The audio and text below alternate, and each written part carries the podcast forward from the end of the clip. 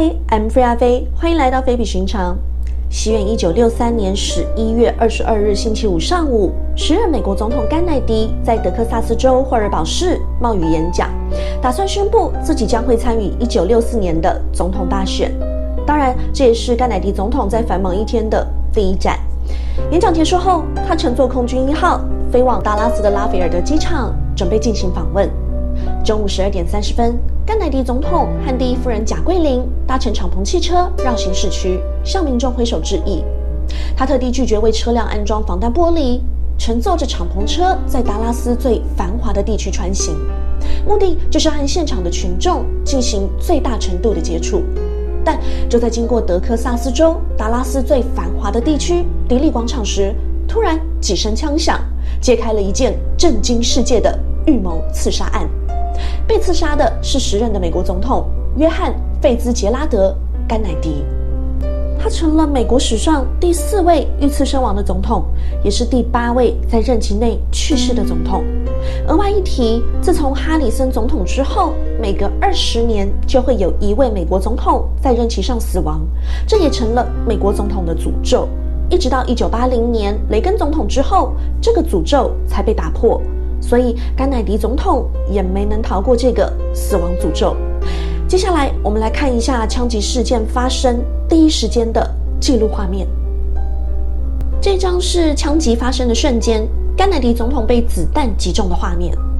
这张是从车前的挡风玻璃看进去，可以看到，当车队经过德克萨斯州教科书仓库前面的时候，枪击案发生。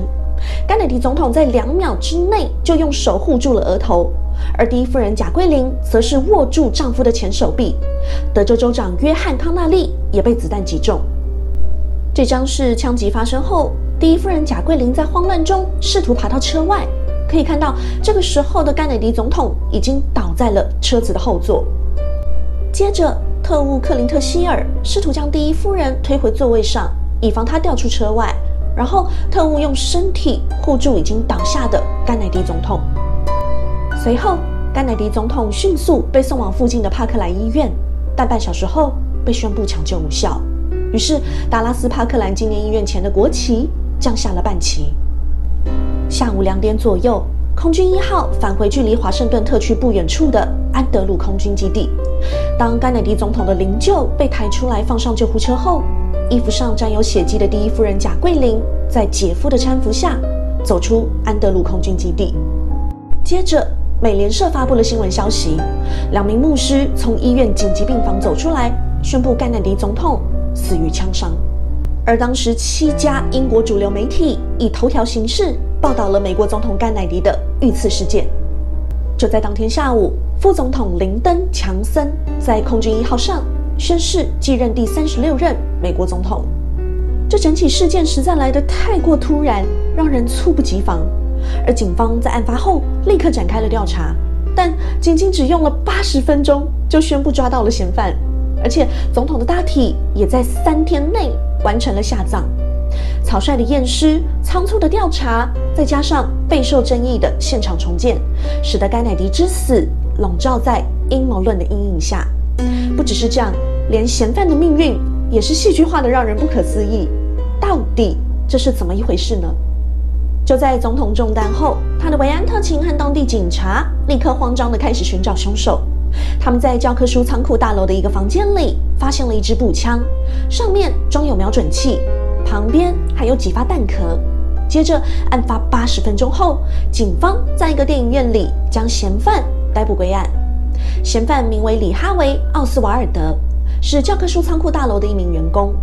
与此同时，警方还在枪杀事件不久后，于教科书仓库大楼内发现了一支六点五厘米乘五十二厘米口径意大利产的卡尔卡诺 M 九一三八手动来福枪，外加一颗军火序列号为 C 二七八八的子弹。它与案发现场发现的子弹类型相同，而且枪上沾有奥斯瓦尔德的部分指纹。到此为止，甘乃迪遇刺案仿佛已经真相大白。然而，真是如此吗？事实上，警方的调查报告不仅没有让众人信服，反而还让整起谋杀事件埋下了重重疑点。因此，抵挡不住广大民众的质疑，一个案件调查委员会就此诞生。继任总统林登成立了调查委员会——华伦委员会，负责调查总统遇刺案的工作。在经过长达十个月的调查后，于一九六四年九月发表了一份长达八百八十八页的官方报告——华伦报告。这个报告的结论指出，没有可以令人信服的理由证明奥斯瓦尔德是处在一个阴谋团体之中，所以这只是个人行动。根据美国方面的调查，奥斯瓦尔德曾在美国海军陆战队服役，还曾经旅居苏联。不过，他回到美国后，因为生活不如意。就对美国的社会政治产生了不满，于是决定刺杀总统甘乃迪。当然，这个结论引起了多方的质疑和不满。接下来报告里的这个部分非常精彩，大家要仔细听喽。报告指出，奥斯瓦尔德从仓库大楼的六楼窗口向乘坐敞篷车从楼下经过的总统开了三枪，第一枪落空。后来有人判断这一枪可能打到号志登壳，所以子弹偏离，再打中人行道，造成石头碎裂，击伤路人詹姆士塔格。这一枪也是唯一没有找到物证的子弹。第二枪击中甘乃迪后颈背部，子弹再从喉咙穿出来，打到前方的德州州长约翰康纳利。也就是说，这是一颗造成两个人总共七个伤口的魔术子弹。致命的第三枪是从后脑击穿了甘乃迪的头部，造成总统当场脑浆四溢。但是三声枪响却只找到两颗弹头，而其中的第二枪和第三枪间隔只有一点六秒，也引发可能有第二个枪手的质疑。因为卡尔卡诺步枪射击一发子弹后需要二点三秒才能再开第二枪，那为什么这两枪只有隔一点六秒？因此推测，极有可能还有第二名枪手。根据官方资料，奥斯瓦尔德完成刺杀后，把步枪留在作案现场，搭公车回家拿手枪，然后步行离开家，随后枪杀了盘查他的警察。这部分的人证是教科书大楼附近的民众，他们向警方描述了案发当时站在窗口那名可疑人士的长相。警方由此判断，这个人应该就是奥斯瓦尔德。奥斯瓦尔德枪杀警察后，再溜进一家电影院看霸王电影。警方获报，随即逮捕了他。警方认定奥斯瓦尔德是行刺总统和枪杀警察的嫌犯。然而，戏剧性的来了，就在审讯后的第三天，奥斯瓦尔德竟然在有七十名警务人员押送的情况下被人枪杀。达拉斯一家夜总会的老板卢比。在警务人员押解奥斯瓦尔德的途中，突然从人群里窜出来，在众目睽睽的电视 live 转播下，枪杀了奥斯瓦尔德。当然，这名夜总会老板也立即被警方逮捕。卢比声称，因为他是甘乃迪的粉丝，为了帮甘乃迪报仇，才杀了奥斯瓦尔德。可是 FBI 后来的调查显示，在刺杀案当天，卢比根本没有去到现场，错过了一个可以近距离和偶像见面的机会。这不符合一个粉丝的正常行为，而就在三年多后，卢比于刑其中死于癌症。后来又有一个官方成立的调查委员会——众议院遇刺案特别委员会 （HSCA），从1976年到1979年，再次对总统遇刺案进行了详细的调查取证，并得出结论，认为尽管奥斯瓦尔德开枪造成了甘乃迪总统和州长康纳利的死伤。但很有可能还有另一名枪手，而且华伦委员会并没有充分的调查关于此案的阴谋论可能。毕竟，无论是从弹道分析，或是前面讲过的步枪发射子弹间隔秒数来看，都很难说服人们相信这个案件是出自一个杀手所为。尤其是第二颗子弹，按照官方的说法，意味着这颗直径六点五毫米的步枪子弹从教科书仓库大楼窗户射出后。要穿过十五层衣物布料、七层皮肤、多处人体的器官，再击碎康纳利州长的脑骨，然后射入他的左腿，最终子弹还只有尾部的地方有一点点变形，这显然让人感到不可思议。另外，不少目击者还提出，现场至少有四声枪响。的确，如果有四声以上的枪响，才能完美解释这七处伤口的来源。而如果奥斯瓦尔德只射出了三发子弹，那么第四枪的枪声来源就很可疑了。以上也支持了凶手他人说的质疑。